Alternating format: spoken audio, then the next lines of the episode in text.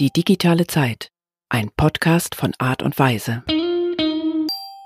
Hallo, mein Name ist Dirk Beckmann. Ich habe vor 30 Jahren die Digitalagentur Art und Weise gegründet und treffe mich hier in loser Folge mit interessanten Menschen. Unser Podcast Die digitale Zeit war ein Plan, bevor wir alle von Corona wussten. Jetzt sind wir mitten in der Corona-Zeit. Heute ist der 29. April eigentlich ist Homeoffice-Zeit, aber das ist hier eine Premiere. Ich nehme heute mit Lena Schröder in der Firma auf, aber mit nicht nur einem Sicherheitsabstand von, ich würde sagen, sechs, sieben Metern, sondern auch noch in zwei äh, Akustikboxen, die wir uns gekauft haben, um äh, mal in Ruhe telefonieren zu können. Ähm, die Corona-Zeit wird uns bestimmt auch in dieser Folge ein bisschen beschäftigen, aber grundsätzlich geht es um die digitale Zeit. Und bevor wir gleich äh, richtig einsteigen, möchte ich dich bitten, dich doch mal vorzustellen. Lena Schröder, wer bist du? Äh, hallo, ähm, ich bin Lena Schröder tatsächlich. Ja, ähm, wer bin ich denn? Ich bin äh, hier bei Art und Weise seit fünf Jahren tätig. Oh, ich muss mich erstmal räuspern. so. Ähm, seit fünf Jahren bei Art und Weise ähm, im Bereich Strategie und Content. Das heißt, ähm, ich leite zusammen mit einem Kollegen das Team, das für Content zuständig ist, was täglich, wöchentlich, monatlich fröhlich Inhalte produziert und ähm, bin auch im strategischen Teil tätig. Das heißt, ich denke mir tolle Konzepte für den Content aus. Und ähm, ja, und, und dann unterrichte ich das auch noch an der Uni in äh, Bremen, an der Uni Bremen, zusammen mit meinem Kollegen. Ähm, machen wir ein Seminar, das heißt Content Marketing in der Praxis. Genau, also bin ich irgendwie voll auf Inhalte hier eingestellt bei Art und Weise.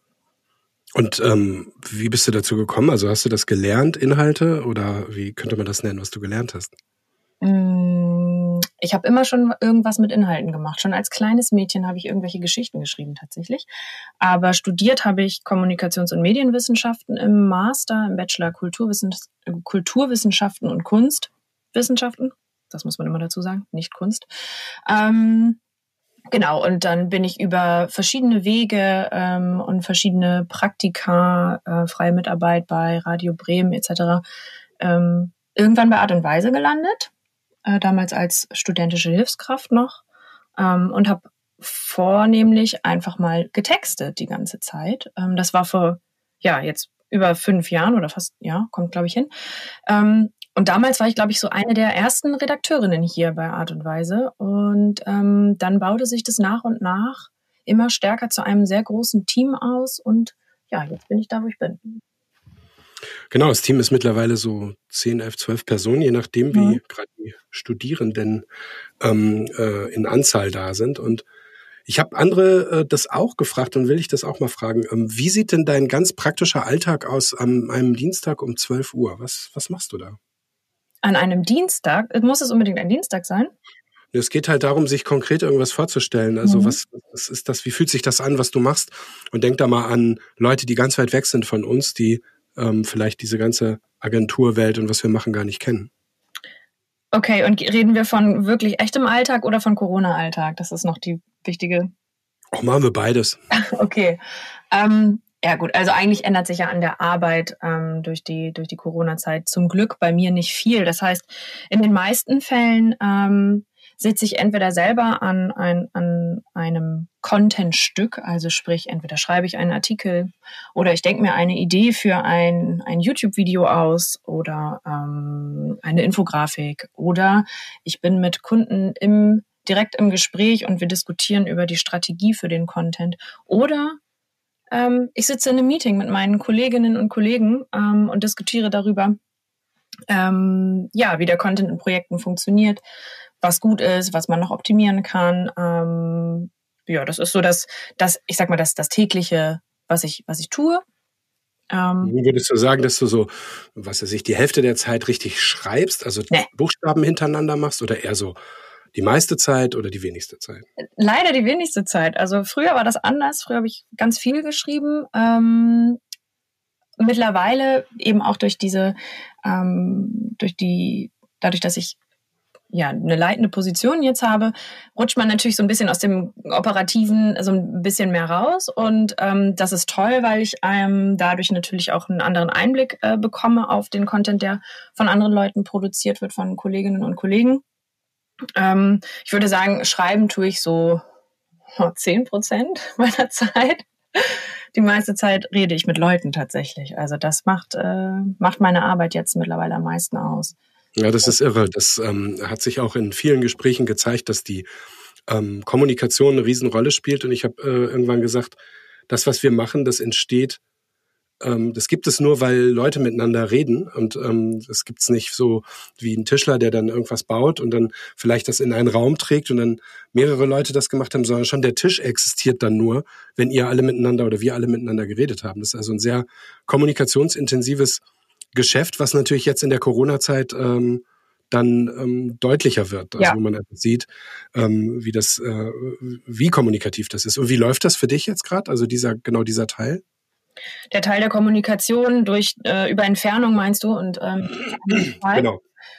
Ähm, eigentlich muss ich sagen, finde ich das überraschend gut, wie es funktioniert. Ähm, wir sind doch alle, finde ich, relativ flexibel im Umgang mit den, einerseits mit den Tools, aber eben auch mit unserer eigenen Zeit. Wir können uns das einteilen. Wir können mal eben spontan sagen, lass uns mal kurz auf ein virtuelles Meeting treffen und ähm, mal eben was durchsprechen, weil ähm, das geht dann doch immer schneller, als sich gegenseitig irgendwas hin und her zu pingen in Form von Text.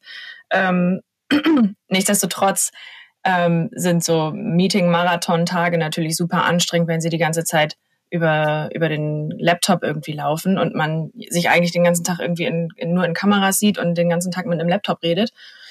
Das finde ich schon anstrengend auf Dauer und äh, manches geht dann eben doch verloren. Ähm, ja, vielleicht auch eben gerade das, was nicht gesagt wird, was aber in einem, in einem Face-to-Face-Gespräch, wenn man im selben Raum sitzt, trotzdem rüberkommt und was, was, was Stimmung eben auch beeinflusst, ne? Teamstimmung, ähm, generelles, generelles Gefühl für das Projekt. Ähm, Im Moment ist man eben eher in so einem Modus, dass man dass man versucht, das alles ähm, am Laufen zu halten. Und das klappt auch gut. Aber es kann halt auch echt manchmal ganz schön anstrengend sein. Wir sind jetzt ja in der, ähm, in irgendeinem Zeitpunkt dieser Corona-Krise. Hoffen wir mal, dass wir in der Mitte sind oder zumindest schon mal ein bisschen weitergekommen sind. Mhm. Und ähm, wir, wir trauen uns jetzt so, ein paar Leute von uns zumindest so langsam wieder ins Büro, äh, sind da mal tageweise oder halbtageweise, treffen uns im großen Konfi mit 60 Quadratmetern äh, hat er also Platz für vier Personen, ähm, die viel Abstand äh, zueinander haben. Ähm, und wie geht's dir damit, dass du jetzt sozusagen zwei, dreimal, glaube ich, auch schon wieder im Büro warst? Ist das, ist das ein, ein Segen oder ist das eigentlich, ist das eigentlich immer noch Quatsch? Nee, es ist ein Segen, tatsächlich. Also ich kann mich erinnern, ähm, vor vier, fünf Wochen war ich das erste Mal hier und dann auch wirklich ganz allein, nur mit, mit na, was, na, stimmt auch wieder nicht, weil eine andere Kollegin war auch da. Ähm, aber ähm, und das war damals so, dass es, dass es mir eben wirklich nicht so gut ging wegen dieser Corona-Krise, weil das gerade alles ähm, ja so aufkam. Es ging los mit den Kontaktsperren und so. Und da brauchte ich tatsächlich wirklich diesen, diesen Wechsel ins Büro, um mich ein bisschen normaler zu fühlen. Und jetzt ähm, war ich diese Woche das erste Mal wieder in der Agentur seitdem und ich musste erstmal die, die Pflanzen und die Wände umarmen. Also ich habe mich wirklich so gefreut, äh, meinen eigentlichen Arbeitsbereich wiederzusehen. Ne? Mein, das Büro, die Weite der, der Domshof, dort, wo wir eben draufschauen in Bremen, wenn wir, wenn wir aus dem Fenster gucken. Ähm, und man eben das, hier das Gefühl hat, es ist doch ein bisschen normaler. Also ich finde ja. toll. Sag mal, was hast du denn direkt hier vorgemacht? Vor diesem Podcast? ich habe in Typo 3 ganz toll Contentpflege betrieben. Also daran sieht man mal, wie vielfältig mein Job ist. Contentpflege heißt was? Ähm, das heißt, ich äh, bringe den Content auf die Website eines Kunden und äh, jetzt geht es gerade darum, bestimmte Seiten zu optimieren, damit diese, damit die Website ähm, SEO-technisch besser rankt, besser funktioniert. Also das heißt, es geht so ein bisschen um die, die Optimierung von Inhalten durch spezifische Keywords und ähm, andere Daten, die man da hinterlegen kann, damit Google und andere Suchmaschinen diesen Content besser finden. Ja, okay. Ähm, das heißt, deine Verfassung ist ähm, gut und voller Energie oder schlecht und äh, voller Energie oder irgendwelche Kombinationen daraus? Wie geht's dir? Mir geht's gut. Ich hatte ja jetzt zwei Wochen Urlaub und das hat mich überrascht, wie gut ich äh, den Urlaub auch in der Corona-Zeit verbringen konnte. Ähm, und jetzt bin ich auch froh, wieder im, äh, im Arbeitsalltag angekommen zu sein. Und ja, ich meine, es ist ehrlich gesagt, ist es immer ein Auf und Ab und das ist teilweise auch ähm, an einem Tag geht die, geht die Stimmung mal hoch und mal runter. Ne? Es kommt immer darauf an. Aber ähm, ich würde schon sagen, es begleitet, die, dieser, der Gedanke an, an Corona und, und die Ungewissheit, ähm, wie weit wir in, äh, in die Zukunft schauen können oder, oder wo, wo die Perspektive anfängt und wo sie endet, ähm, das bringt schon eine grundlegende Unsicherheit so ein bisschen mit sich und die kommt mal, mal weniger und mal stärker zum Vorschein.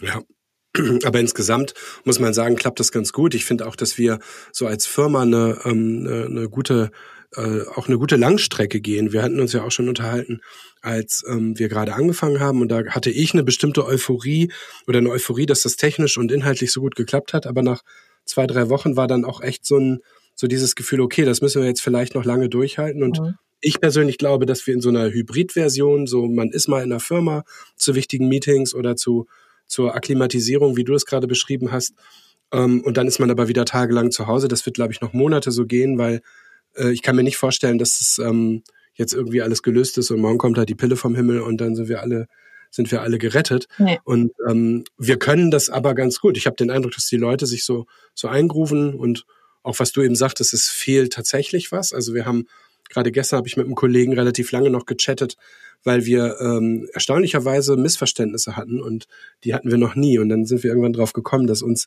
diese Art der Kommunikation fehlt und deswegen haben wir uns jetzt auch verabredet, mal wieder im großen Konfi dann ein echtes Meeting zu machen. Mhm. Mm, liebe Lena, jetzt mache ich mit dir die Lieblingsrunde und du hast sie ja schon mal gekannt, also du kennst die eigentlich schon. Ich habe zwei, drei neue Fragen, mhm. damit es nicht total äh, bekannt ist für dich. Aber was ist deine Lieblingsserie?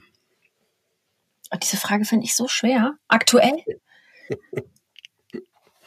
was ist deine Lieblingsserie? Ja, Pose. Dann ist es Pose. Und ähm, was ist deine Lieblingsmusik? Richtung oder Prince? was ist deine Lieblingsfarbe? Oh. Naturton? Naturton. Lieblingsfarbe? Rosa? Nein, rosa ist es nicht. Ich habe keine Lieblingsfarbe. Ich brauche eine Lieblingsfarbe. Dafür brauche ich eine Antwort alleine schon aus Designgründen, okay. weil jedes Episodencover ist in der Lieblingsfarbe von dem jeweiligen Gast. Aber ich kann da nicht grau sagen. Du kannst sagen, was deine Lieblingsfarbe ist. Und ich schneide nichts raus. Ich finde die Frage unfair. Wieso? Okay, weil du es bist, geben wir dir zwei Farben, falls du dich nicht entscheiden kannst. Kriegst du Streifen?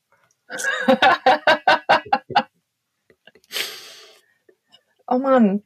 Warte, lass mich kurz. Es ist tatsächlich, ich glaube, es ist rosa. Wenn ich mir so angucke, welche. Wir nehmen rosa. Rosa ist eingeloggt. Gut. Was ist deine Lieblingsschriftstellerin oder Schriftsteller? Khaled Hosseini. Und deine Lieblingsromanheldin oder Romanheld?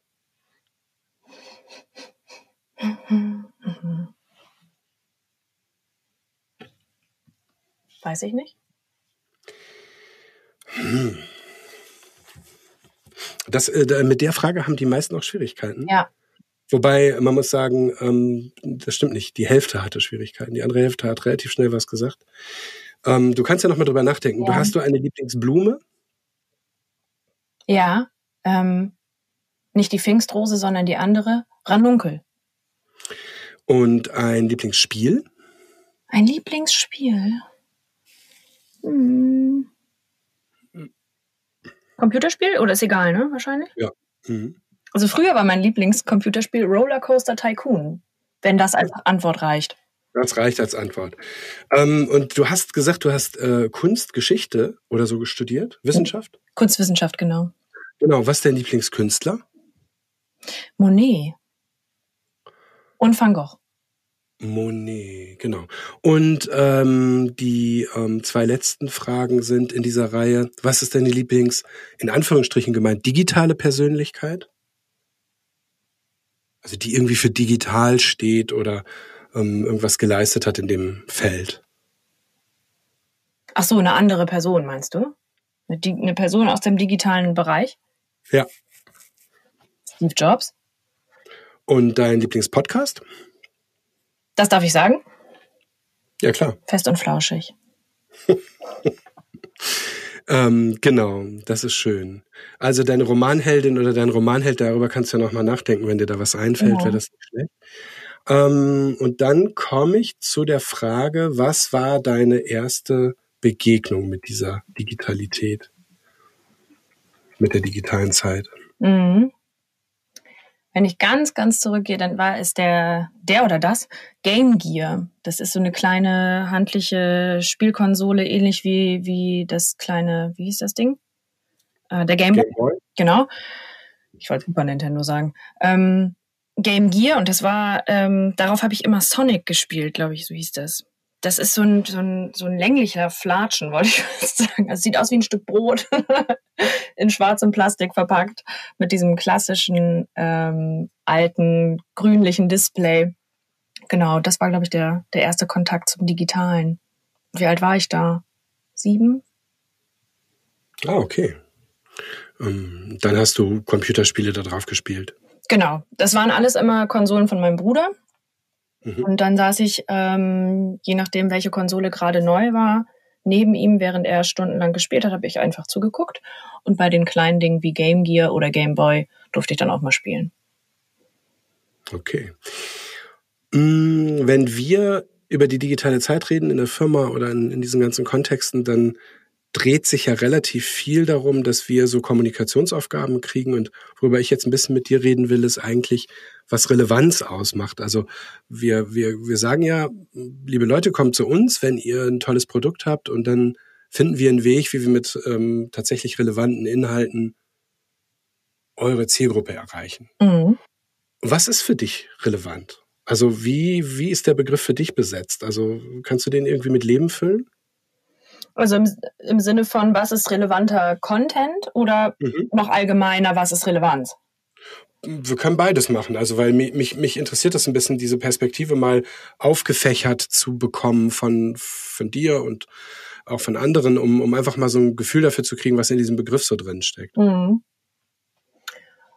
Also ähm, ohne jetzt in, in, in irgendein tolles Buch zu schauen, würde ich sagen, Relevanz bedeutet ja sowas wie, wie Wichtigkeit. Ähm, und, und Nutzwertigkeit im weitesten Sinne. Und das ist ja auch etwas, was wir häufig sagen, wenn wir von Content sprechen. Content ist im Gegensatz zu Werbung oder klassischen Werbebotschaften relevant, weil er in irgendeiner Form einen Nutzwert für den Menschen, an den sich der Content richtet, ähm, verspricht.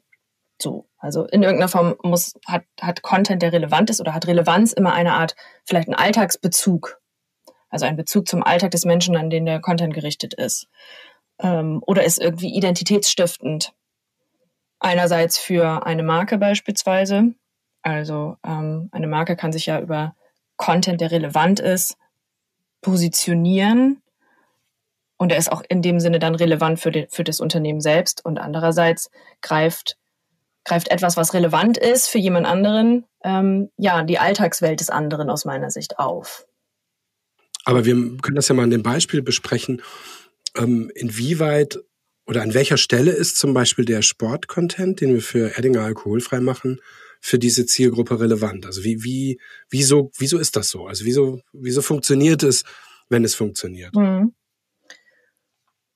Ich glaube, da sind ganz, also ich glaube, man muss mehrere Faktoren da ähm, sich angucken, weil Sportcontent an sich ist ja nichts Neues, überhaupt nicht. Und das ist ja die große Herausforderung ähm, bei ganz vielen Kunden, die ein Thema besetzen wollen, das eben auch schon stark besetzt ist und von dem wir alle wissen, das ist relevant, wie zum Beispiel Sport, Sport, Fitness, ähm, Lifestyle-Themen.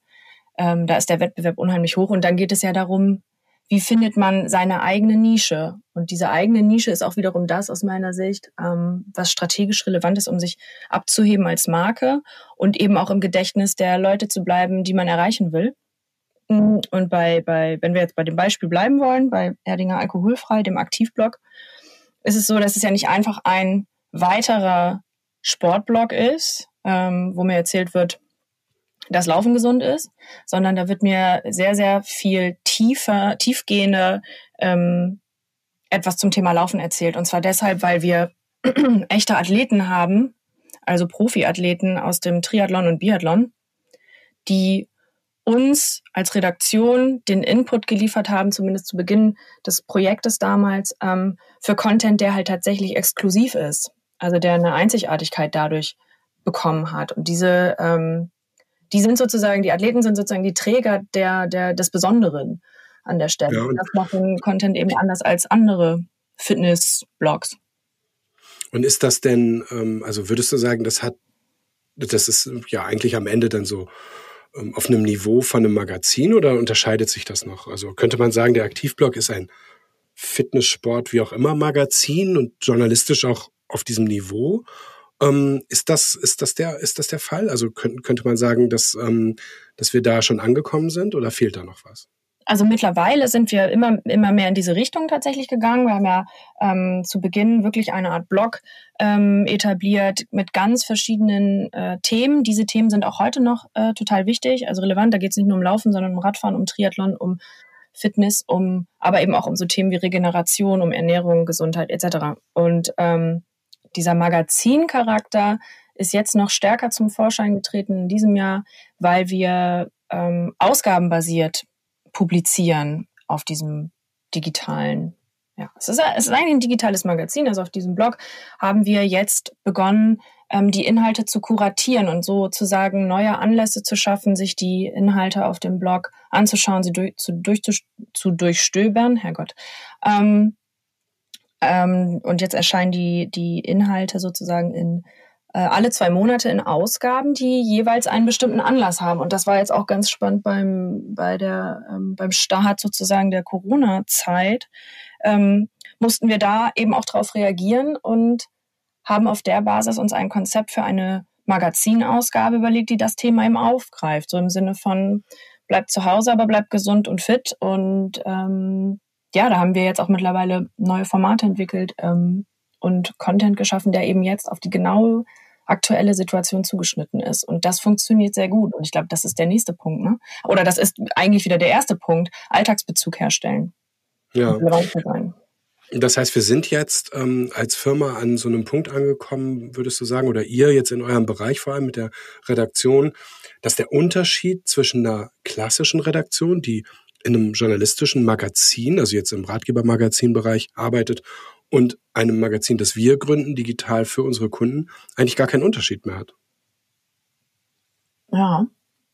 Also ich hatte das auch mit einem Kollegen und äh, mir ist das äh, quasi in diesem Podcast noch erst so richtig äh, äh, wie Schuppen von den Augen gefallen, äh, wenn man sich überlegt, wie wir für einen anderen Kunden sehr, sehr aufwendige Fotostrecken mhm. produzieren, also Fotoaufwände mhm. betreiben, die im bestimmt jenseits von den Fotobudgets von Magazinen liegen, weil wir wirklich unfassbar viel äh, Energie und, und Liebe zum Detail reinstecken, auch in die Texte. Ähm, ja. Das ist äh, das ist High-End, das ist ein Luxusmagazin. Total, daran musste ich auch gerade denken. Und ähm, also beim Aktivblog war es so, dass ich, ähm, dass wir damals für die Strategie oder für die, für den, für die Erneuerung der Strategie, also für die neuen Magazinausgaben, ähm, uns auch überlegt haben, wie könnte dieses Produkt nachher als Printprodukt aussehen? Mit einem Cover tatsächlich und mit den einzelnen Themen und einem, einem, ja, einem Editorial. Und deswegen sehe ich das genauso wie du.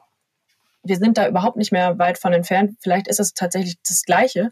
Und äh, bei dem anderen Kunden, den du gerade ansprichst, ähm, ist das vielleicht auch noch mal stärker, weil wir da ähm, ja nochmal eine, einen, einen anderen Ansatz fahren, was, den, was auch die Entwicklung von Content angeht. Ne? Wir sind ja viel unter, unterwegs, also das ist wirklich ähm, reportagig, wir treffen uns mit Menschen, wir interviewen die, ähm, wir schreiben Porträts und äh, haben tolle O-Töne, tolle Fotos, wie du sagtest, mit, mit wirklich ähm, professioneller Ausstattung. Das ist schon, ja, das stimmt, das ist schon High-End.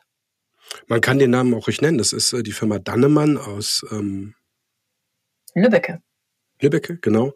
Und es geht um die Marke Moods. Das sind so Zigarillos mit Filter, ähm, mit Filtern und mit vielen Geschmacksrichtungen. Und dort gibt es ein Magazin, das wir entwickelt haben, das hinter einer Registrierbarriere ist, weil es eben erst für 18-Jährige und darüber äh, gedacht ist. Und ähm, in diesem Magazin gibt es wirklich ähm, sehr aufwendig produzierte Lesestücke, muss man sagen. Das mhm. sind schon gar keine Artikel mehr, das sind richtige Lesestücke. Es geht um Wein, es geht um, um Barbiere, äh, um diesen, diesen Trend zu so einem, ich sag mal, Männerbarbier und du weißt es besser, da haben wir eine, eine ganze Menge an, an, an Inhalten ge, genau. gebaut. Und wenn man sich die nebeneinander hängt oder einfach in so ein Magazin layouten würde, dann würde man wahrscheinlich gar keinen Unterschied mehr sehen. Sehe ich auch so. Es ist ja wirklich ein, ein Lifestyle-Genussmagazin, das ganz viele Facetten hat. Also du hast es schon angesprochen. Es geht um Food, also sowas wie, wie ähm, Wein, also das ist jetzt Getränk egal, gehört zu Food. Also um Wein, es geht um Style, Lifestyle, es geht ums Reisen. Ähm, ja, alle möglichen Themen, die in irgendeiner Form tatsächlich auch Genuss versprechen und die zu Genuss inspirieren. Und ähm, was du eben auch sagtest, ist das Thema, dass wir ja diesen Registrierbereich haben, weil Moods nun mal ein, eine Zigarillo-Marke ist und äh, entsprechend das Tabakwerbeverbot greift und wir uns deswegen so, so eine Strategie überlegt haben. Und mit diesem Content, der so exklusiv ist, ziehen wir trotzdem die Leute auf die Seite. Ja, doch, das ist schon cool.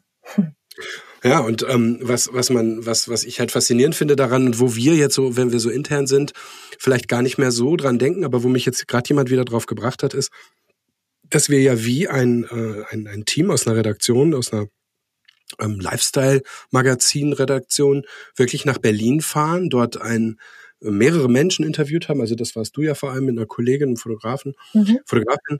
Ähm, äh, ihr seid nach Essen gefahren zu, zu, zu Leuten. Also ihr seid ja wirklich in ganz Deutschland rumgekurft und habt, habt wirklich äh, journalistisch gearbeitet. Ja, absolut. Wir waren auf einem wunderschönen Weinberg und haben einen tollen Winzer kennengelernt und waren unten bei ihm im Weinkeller und durften Wein probieren aus dem Fass. also ähm, das war toll, ja. Und dann läuft man da eben wirklich die ganze Zeit mit seinem Aufnahmegerät durch die Gegend und lässt den Menschen, den man porträtieren möchte, reden. Und das, das fand ich auch so spannend, wo sich eine Geschichte hinentwickeln kann. Man ist gut vorbereitet, man hat ein Konzept für den, für den Inhalt, den man, den man produzieren möchte. Und ähm, wenn der Mensch dir, dir gegenübersteht und auch vorbereitet ist, dann können da echt tolle, große Geschichten entstehen. Und das war tatsächlich bei dem Winzer, aber eben auch bei vielen anderen äh, Reportagen, die wir für diesen Kunden bisher gemacht haben ähm, war das immer so. Ja. Um, zu diesem Themenblock ist noch zu sagen, dass wir jetzt auch natürlich als Firma, wir mussten als Firma lernen, ähm, äh, dass wir diese Produktion auch tatsächlich selbst in der Hand haben müssen. Mhm. Wir müssen diesen besonderen, naja, diese besondere Note, die das hat, dass wir ja quasi einen Auftrag haben von einem Kunden, der eigentlich Kommunikation, digitale Kommunikation will. Diesen Auftrag verwandeln wir ja mehr oder weniger standardmäßig in so ein Magazin. Mhm. Wir fast immer eine Magazinidee haben, auf welchem Niveau auch immer. Ja, und jetzt haben wir halt auch gemerkt, dass wir in der, in der Produktion von diesen, von diesen Magazinen tatsächlich ähm, die Redaktion, also dein Team oder euer Team, ähm, wirklich an, an die Spitze stellen müssen, damit es halt auch klappt. Weil immer, wenn wir dann gedacht haben, das können wir mal ein bisschen delegieren und, und äh, das, das macht dann schon jemand, also inklusive der Fotos oder auch ja. in einem anderen Projekt der Videos, ist es halt was anderes. Ne? Wir müssen, wir müssen schon so uns selbst als Firma wie so, wie so eine kleine Chefredaktion fühlen. Absolut. Und deswegen sind äh, die Redakteurinnen und Redakteure bei uns eben auch nicht einfach nur Texter und Texterinnen in Anführungszeichen, sondern das sind Menschen, die sich das Endergebnis vorstellen müssen und, und es tun und sich überlegen, welche Welt schaffe ich mit diesem Content. Wenn ich einen Artikel schreibe, wie müssen die Bilder funktionieren? Das heißt, die Arbeit des Bildkonzeptes liegt bei, bei einem Redakteur. Die, das Ausdenken einer, einer Videosequenz liegt bei einem Redakteur auf Basis der Strategie.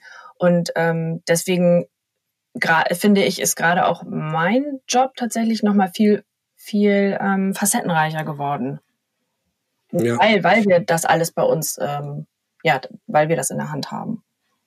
Ich glaube auch, dass dieser integrierte Ansatz, der, der das ja hier ist, ähm, für diese ganze Sache gut ist. Und ich meine, wenn man in richtigen Redaktionen war oder sich dort äh, mit denen beschäftigt hat, so wie wir das ja mal vor zehn Jahren als Firma auch gemacht haben, dann, dann sieht man, dass, ähm, dass es gut ist. Wir sind quasi eine Redaktion, die sich ein Kunde für eine bestimmte Zeit leiht und äh, ähm, die für ihn dann ein, ein wirkliches, echtes Magazin macht, um, um, um deren Kunden zu erreichen. Mhm. Ähm, kommen wir nochmal zurück zur Relevanz. Also wir, wir reden von relevanten Inhalten und sind begeistert beide, glaube ich, von diesen, von diesen tollen Erlebnissen. Ne? Ich meine, du warst auch in, in, in England und hast dort gedreht und du hast ja, glaube ich, so, du hast schon relativ viele Reisen gemacht ähm, und, und viel, ja. ähm, viele Leute gesehen, also warst viel draußen. Ähm, aber nochmal zurückzukommen zur Relevanz, was, was ist das, ähm, was ist das Geheimnis? Weil die meisten ähm, reden ja von relevanten Inhalten. Haben wir da irgendwie noch eine besondere Zutat oder ist es einfach, ist es einfach Glück, dass es so ganz gut läuft? Mm. Ich glaube, es gibt natürlich harte, harte Faktoren in Anführungszeichen, also wie die, wie die klassischen Wege, die man eben gehen muss, wenn es darum geht, eine Strategie zu entwickeln. Aber man muss natürlich auch ein Gefühl haben, ein Gefühl für eine Zielgruppe haben, ähm, sich in sie hineinversetzen. Das bedeutet ja auch, dass man sich viel stärker in den Kanälen auch rumtreiben muss, wo sich die Zielgruppen aufhalten. Ähm, bei, bei den meisten meiner Kunden sind das so klassische Netzwerke eben wie Instagram, Facebook und Co. Und die muss man gut kennen man muss die Mechaniken da, dahinter verstehen und ähm, dann findet sich, findet sich ein Weg. Was mir dazu noch einfällt, ist, ähm, ich erinnere mich daran, dass ich letztes Jahr, welches Jahr haben wir? 2020? Ja, 2019 war ich zusammen mit äh, meinem Kollegen Martin auf der CMCX in München. Und äh, das ist also eine Content-Marketing-Konferenz. Und da ging es die ganze Zeit um relevanten Content. Und große Unternehmen und große Konzerne haben sich dort vorgestellt und haben gezeigt, was Content für sie bedeutet.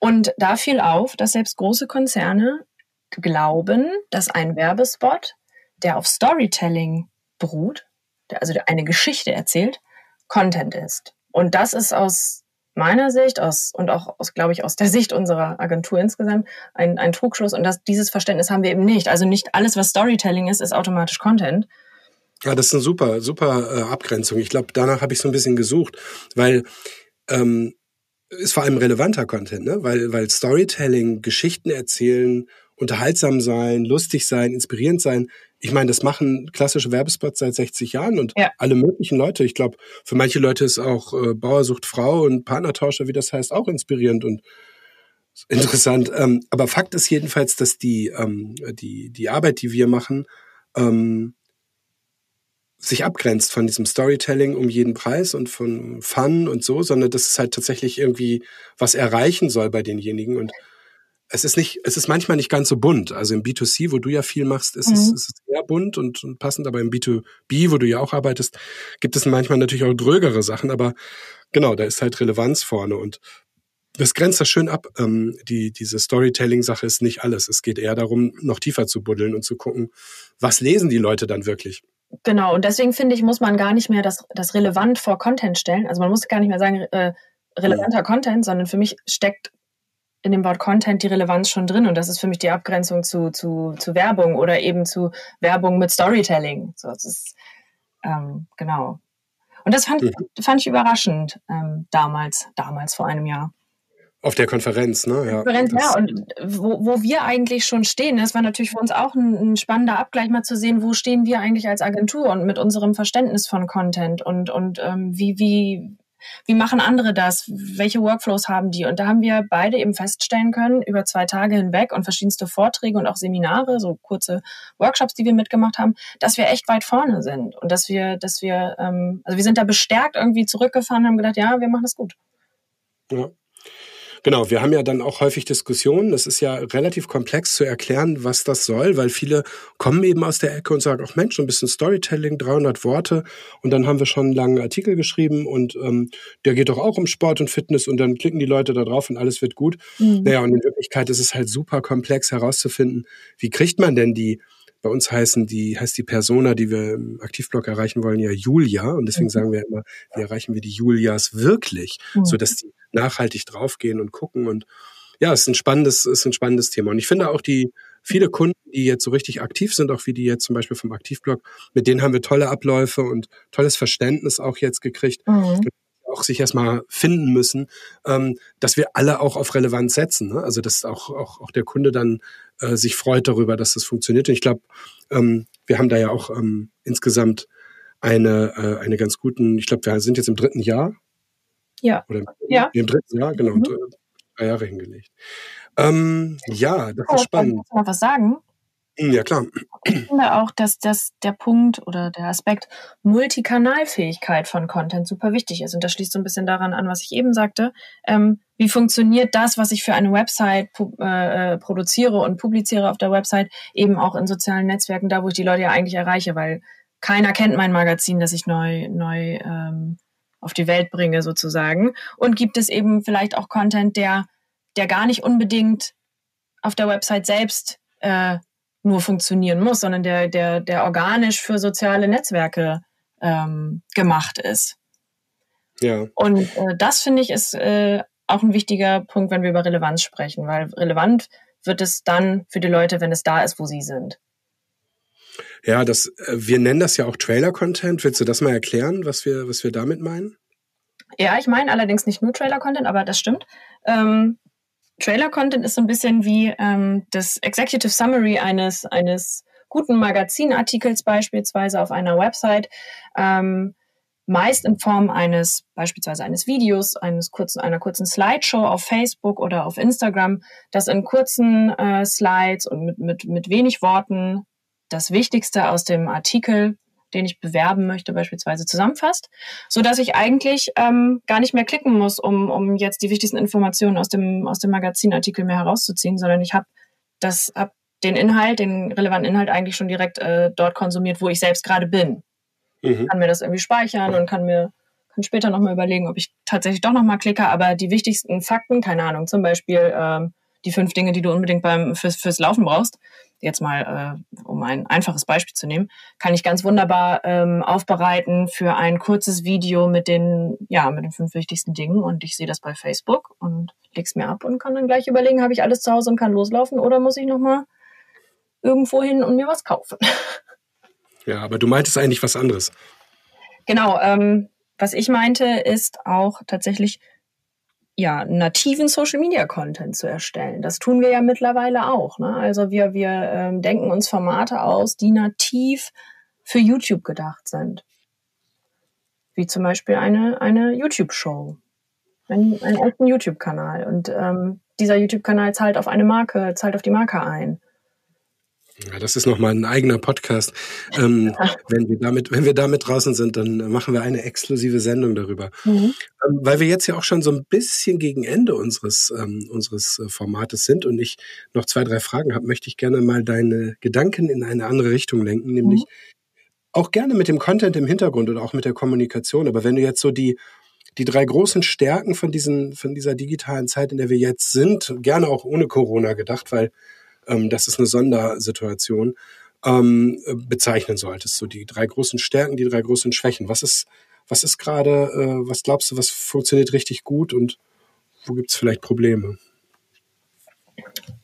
Also das Dezentrale ist super gut und ja, natürlich muss ich das jetzt auf die Situation auch beziehen, weil das einfach gerade ähm, immer augenscheinlicher wird, ähm, wie toll digitale Tools ähm, funktionieren und uns gerade äh, ermöglichen, Homeoffice zu machen, ähm, uns mit Kunden und, und anderen Menschen zu vernetzen. Äh, das finde ich super und das auch im Privaten vor allem. Ähm, wenn ich darüber nachdenke, wo meine, meine Menschen, die mir nahestehen, eigentlich überall verteilt sind auf der Welt. Ähm, und ich kann sie irgendwie trotzdem ganz nah an mich heranholen, indem ich sie irgendwie auf meinem, auf meinem iPhone sehe. Das ist schon, das ist Punkt eins. Drei gute und drei, drei schlechte. Wie du willst. Hm, ich hätte mich mal besser vorbereiten sollen, glaube ich. Das Schlechte, mir fällt jetzt gerade was Schlechtes ein, auch, auch jetzt aufgrund der Situation, weil es so akut ist. Ähm, Fake News ist ein Riesenproblem aus meiner Sicht und dass eben auch ähm, jeder jetzt eigentlich Publizist sein kann und äh, manche das lieber nicht sein sollten. Ja, das wird noch eine große Frage. Ne? Guck mal, wir können mit unseren Möglichkeiten, wir können mit unseren Möglichkeiten und der ganzen Technologie und Kompetenz, wie wir sie eben auch so ein bisschen besprochen haben, Magazine für Leute bauen, die damit dann auf sich aufmerksam machen.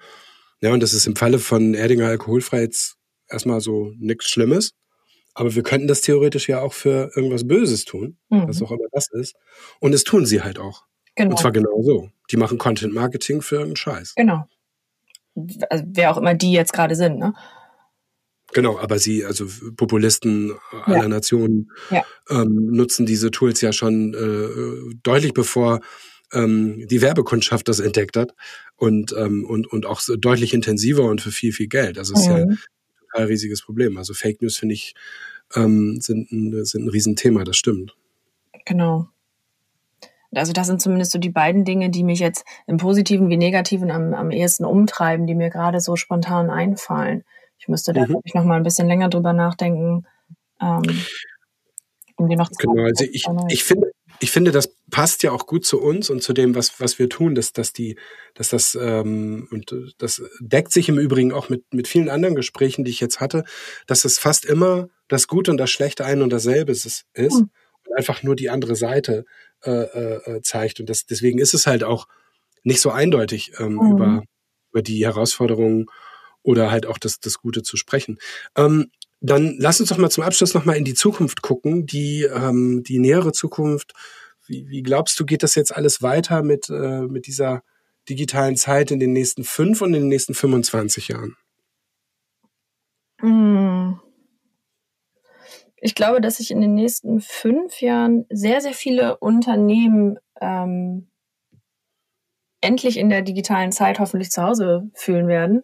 Ähm, dass neue Geschäftsmodelle durch die Digitalisierung erschaffen werden, weil sie es einfach müssen, tatsächlich. Wir erleben das ja auch aktuell, dass das äh, für Unternehmen, die sich das sonst gar nicht so auf die Fahne geschrieben haben, immer wichtiger wird und jetzt gerade vielleicht sogar überlebenswichtig ist, mit digitalen ähm, Angeboten an, an die Kunden ranzugehen. Oh, 25 Jahre. Ja, gute Frage. Ich hoffe, dann gibt's die Beam-Funktion. ohne, ohne Klimagewissen, ohne schlechtes Klimagewissen reisen? Ja. Okay. Aber würdest du dich das trauen, dass dein Körper so zerteilt wird, also zer in, in was Gasförmiges, was man irgendwie durch, durch Magie an irgendeinen Ort schicken kann? Würdest du dich das trauen? Es ist halt die Frage, ist das, wird das so funktionieren? Keine Ahnung. Vielleicht ich denke an Enterprise bei Beam. Bitte? Ich denke an Enterprise bei Beam. Ja, das stimmt. Und wird man da so auseinandergenommen? Man wird dematerialisiert und materialisiert sich dann da, wo dieses Dingsbums das äh, hin, hin, hinschleudert. Ja. Ich glaube schon. Also ich hätte auch vor, vor fünf Jahren nicht gedacht, dass ich Dinge tue, die ich heute ganz normal tue. Ähm, im, im Netz oder in, in, sozialen Netzwerken oder was auch immer. Ähm, dass ich jetzt hier so mit dir spreche, dass ähm, wir acht Stunden am Tag nur per Video verbunden sind, hätte ich, glaube ich, vor fünf Jahren oder vor zehn Jahren auch nicht gedacht.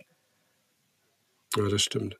Na, ich bin mal gespannt. Also ich, ähm, ich, ich stelle die Frage ja Gott sei Dank immer nur und ich weiß eigentlich auch nicht, was ich auf die 25 Jahre Frage sagen soll. Man muss sich einfach nur, man muss sich einfach nur klar machen, dass man dann 25 Jahre älter ist. Ja, das ähm, toll. Nein, aber das bedeutet halt, dann bist du irgendwie äh, 45, Nee, wie alt bist du jetzt? Achso, da bist du äh, 52? 57. 57, ja genau. Und ich bin dann äh, 75. ja, das ist dann schon äh, eine andere Perspektive. Genau, da machen wir dann einen Folgepodcast. Liebe, liebe Lena, vielen Dank für das Gespräch und bis ganz bald. Bis ganz bald. Sehr gern. Tschüss. Tschüss.